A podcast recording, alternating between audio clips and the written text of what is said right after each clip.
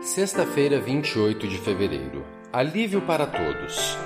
Tomai sobre vós o meu jugo e aprendei de mim, porque sou manso e humilde de coração, e achareis descanso para a vossa alma. Mateus 11, 29. Jugo e descanso não parecem coisas que se combinam.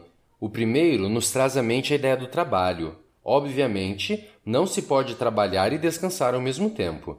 Na vida rural, o jugo é uma peça de madeira utilizada para unir dois animais, a fim de que no mesmo compasso trabalhem puxando arado ou uma carroça. Também é chamada canga ou junta de bois. Isso implica disciplina, o que torna o jugo originalmente um equipamento útil. Afinal, o trabalho é realizado em sincronia.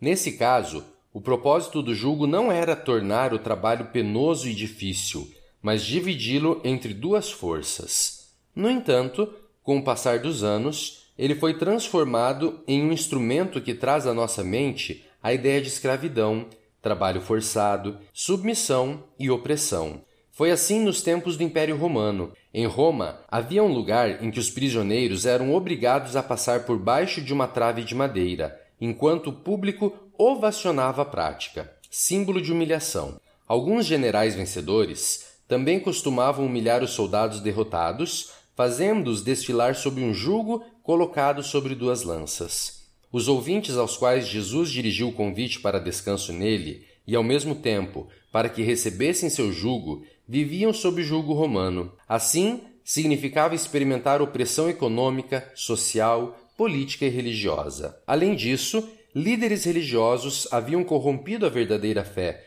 com imposições doutrinárias legalistas. O povo sofria sob uma religiosidade formal que lhes impunha pesadas cargas sem que isso resultasse em alívio nem conforto. Marginalizados, pecadores e publicanos tinham perdido a esperança.